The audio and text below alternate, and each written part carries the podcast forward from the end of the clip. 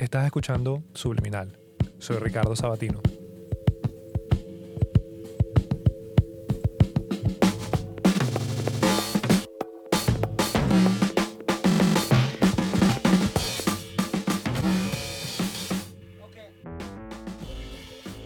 Eh, la última vez que lancé un podcast fue hace más de un mes. Y me siento bastante mal al respecto porque al principio de este año me propuse que dedicarme por completo a un proyecto iba a ser la meta de este año, como que dedicarle el año entero a algo en específico. Pero bueno, la pandemia sucedió. Mientras todo el mundo entraba en pausa, eh, la empresa donde yo trabajo, que vende cannabis medicinal, explotó en trabajo. O sea, las personas nunca han comprado tanta marihuana como durante una pandemia. Y tiene sentido. Pero eh, vender drogas toma tiempo. Entonces, después de mucho pensarlo y mucho darle vueltas, me di cuenta que nada más estaba poniendo excusas y no estaba sacando el tiempo para sacar nuevos episodios. Así que este es el primer episodio de vuelta después del break de la pandemia.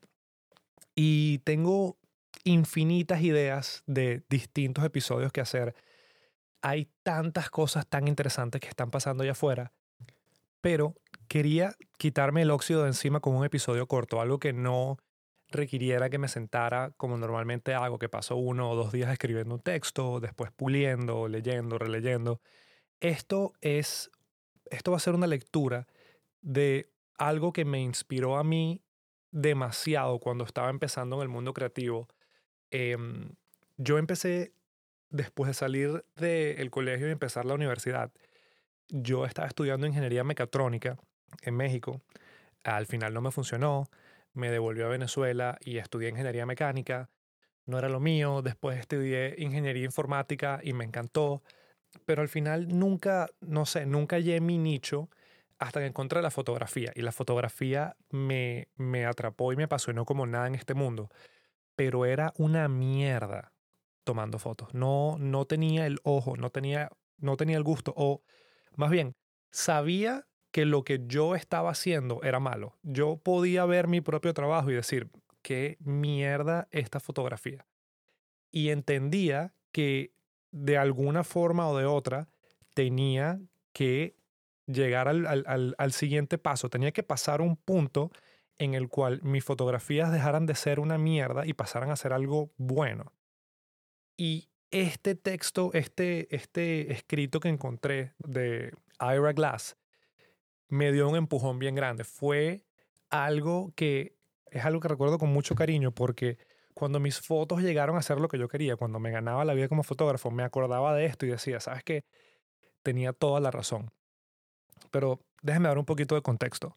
Ira Glass es un narrador y autor americano eh, que se hizo muy famoso por hacer un programa en NPR, que es la radio pública de aquí Estados Unidos, eh, con un programa que se llama This American Life.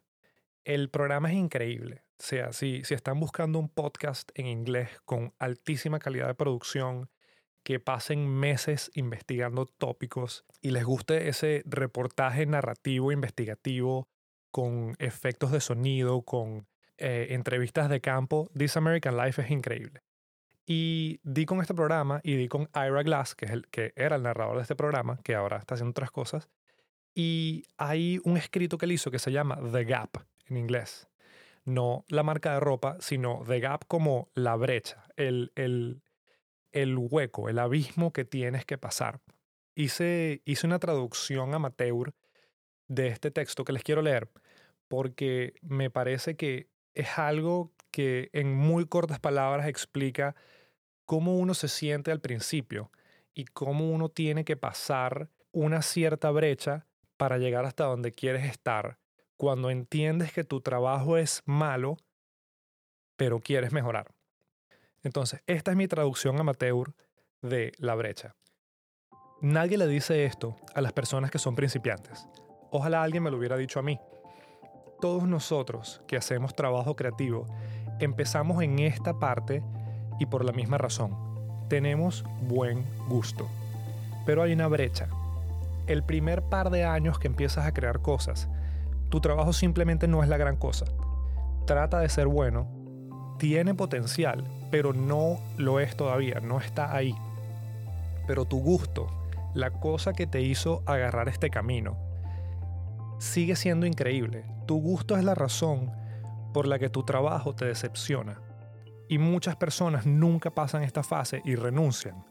Aceptan que su trabajo no va a llegar hasta donde sus gustos están.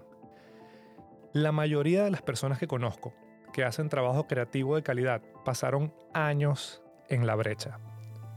Sabemos que nuestro trabajo no tiene ese algo especial, eso que lo separa del resto, pero no sabemos cómo salir de ahí. Todos pasamos por esto. Y si estás empezando o sigues en esta fase, tienes que saber que es normal y la única cura es hacer un montón de trabajo. Poner fechas límites cada semana para entregar una historia, una foto, un escrito, un podcast, algo. Solamente haciendo un volumen alto de trabajo vas a entender por qué tu trabajo no ha pasado la brecha y tu trabajo llegará a ser tan bueno como tus ambiciones. A mí me tomó más tiempo darme cuenta de esto que a cualquier persona que conozco. Y es normal que tome tiempo. Solo tienes que seguir hasta llegar hasta el otro lado.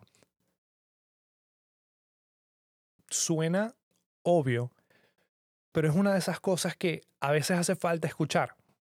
Hay, hay ciertas partes de, del cerebro cuando uno empieza a crear algo distinto, algo que no entiendes lo que estás haciendo, que te dicen, sabes que no naciste para hacer podcasts, no naciste para dibujar, no naciste para tomar fotos. O sea, simplemente hay gente que nace con eso. Roger Federer cuando nació le dieron una raqueta de tenis y ya podía hacer servicios de 99 millas por hora. Era algo innato y no es así.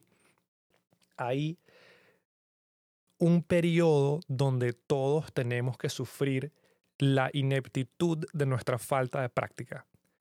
Y mm, en estos días vi un ejemplo increíble que lo voy a dejar en la descripción del podcast, que es, hay una, una mujer que yo sigo que, que hace levantamientos olímpicos para el equipo de Estados Unidos. O sea, ¿sabes? Las personas que levantan las pesas súper pesadas en, en las Olimpiadas.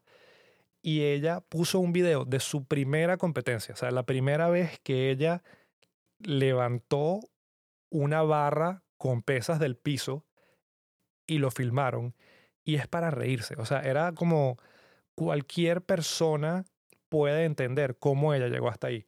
Y hoy en día es campeona mundial de levantamiento olímpico. Y es simplemente algo que ignoramos o, o se nos olvida. Hay una forma de llegar hasta el final.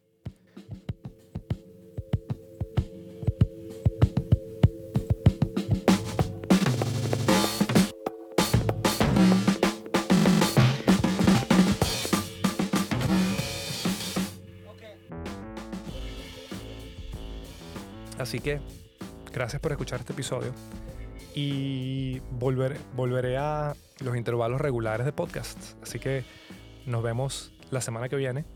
Recuerden suscribirse a la lista de correos y también a seguir al podcast en Twitter como Pod Subliminal. Así que nos vemos en la próxima.